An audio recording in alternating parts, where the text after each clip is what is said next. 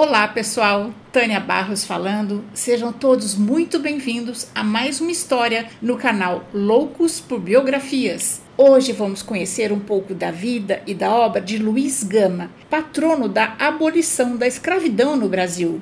Vítima de apagamento histórico por mais de um século, Luiz Gama vem sendo resgatado por documentos encontrados que comprovam suas ações como um herói na luta abolicionista e pelos direitos humanos. Gama é considerado um pioneiro do direito no Brasil, especialmente na área de direitos humanos. Ele desenvolveu argumentos jurídicos inovadores para defender a liberdade de escravizados, utilizando princípios constitucionais e do direito internacional. Atuando como advogado autodidata, Luiz Gama conseguiu libertar cerca de 700 escravos. Foi também um importante jornalista e escritor.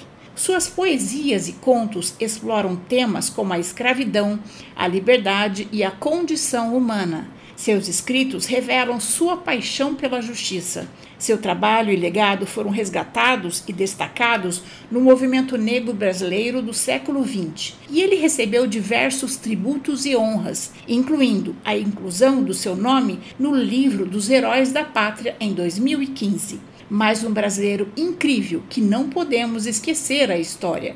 Luiz Gonzaga Pinto da Gama nasceu em Salvador, Bahia, no dia 21 de junho de 1830. Era filha da africana livre Luísa Marim, com um fidalgo de origem portuguesa, amante da boa vida e dos jogos de azar. Sua mãe foi uma das principais figuras da revolta dos malês em 1835 e da Sabinada em 1837. Por isso, teve que deixar o filho aos cuidados do pai e fugir para o Rio de Janeiro. Quando Luiz estava com 10 anos, seu pai o levou para o Rio de Janeiro e o vendeu como escravo ao alferes e comerciante Antônio Pereira Cardoso para pagar uma dívida de jogo. Antônio Pereira o levou para sua fazenda no estado de São Paulo, no município de Limeira.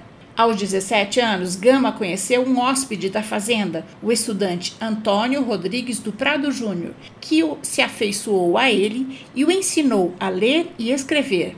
Aos 18 anos, fugiu da fazenda e foi para São Paulo tentar provar que sua mãe era livre. Por isso, ele não poderia ter sido vendido como escravo por seu pai e conseguiu sua carta de alforria na justiça.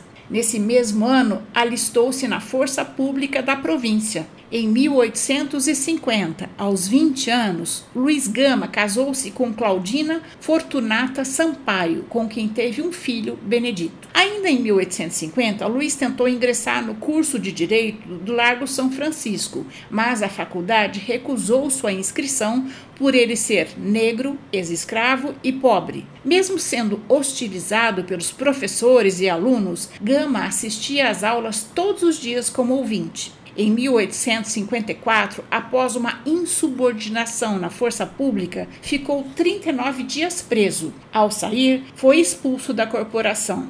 Em 1856, tornou-se escriturário da Secretaria de Polícia da província de São Paulo. Luiz esteve sempre envolvido nos movimentos contra a escravidão, tornando-se um dos maiores líderes abolicionistas do Brasil. Mesmo sem ser formado em direito, adquiriu os conhecimentos necessários para atuar na defesa jurídica dos negros escravizados, exercendo a profissão de rábula, nome dado aos advogados sem título acadêmico, por meio de uma licença especial, o provisionamento, e se tornou um respeitado advogado em toda a província.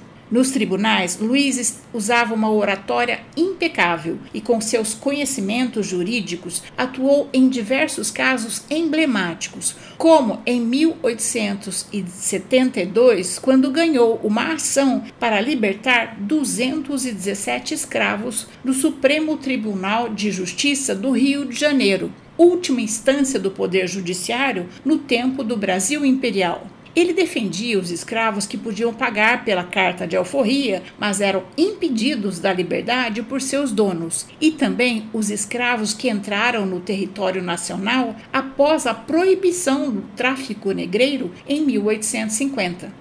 Sua atuação nos tribunais foi fundamental para a libertação de cerca de 700 escravizados, utilizando argumentos jurídicos inovadores e combatendo a ilegalidade da escravidão. Conhecido como amigo de todos, Luiz Gama tinha em sua casa uma caixa com moedas que dava aos negros em dificuldades que vinham procurá-lo. Participava de sociedades secretas como a maçonaria, que o ajudava financeiramente. Gama projetou-se também como escritor. Em seus poemas denunciava a escravidão e satirizava a aristocracia e os poderosos do seu tempo. Sua escrita tinha um impacto significativo, contribuindo para a conscientização pública e para o debate sobre a questão da escravidão no país. Muitas vezes ele se ocultava sob o pseudônimo de Afro, Getulínio e Barrabás. Em 1859, publicou sua primeira obra, Primeiras Trovas Burlescas de Getulino, uma coletânea de versos satíricos, onde se encontra o poema Quem Sou Eu, popularmente chamada de bodarrada ou bode, que era uma gíria usada para ridicularizar os negros. Em 1861,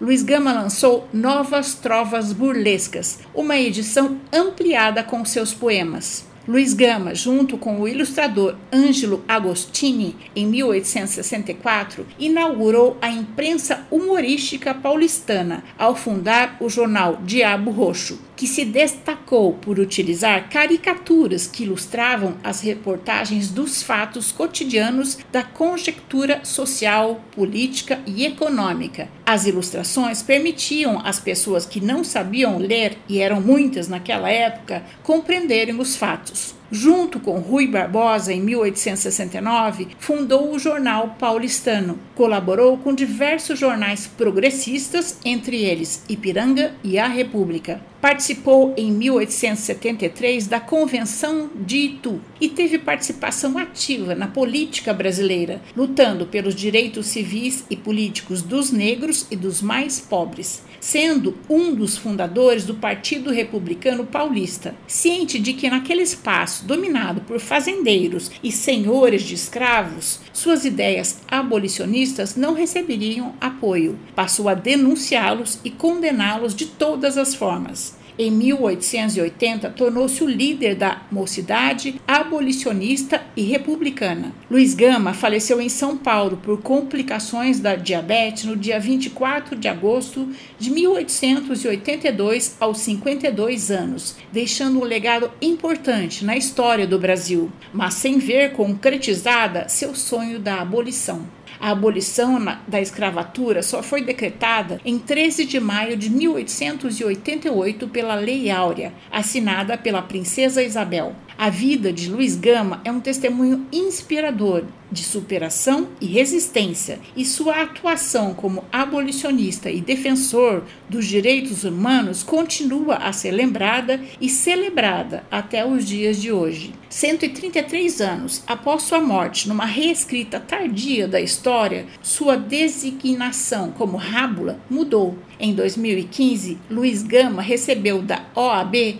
Ordem dos Advogados do Brasil, o título de advogado, corrigindo uma injustiça cometida ao recusar a inscrição do jovem negro e pobre de cursar a universidade. Luiz Gama é patrono da cadeira número 15 da Academia Brasileira de Letras. E essa é a nossa história de hoje. Se você gostou, dê seu like, cinco estrelas no Spotify, faça seu comentário e compartilhe esse conhecimento com mais pessoas. Antes de terminar, eu quero agradecer aos apoiadores e membros do canal. E se você também quiser apoiar o canal, o link do projeto está na descrição da biografia. O canal Loucos por Biografias traz novas histórias todos os sábados às 14 horas. Até a próxima história.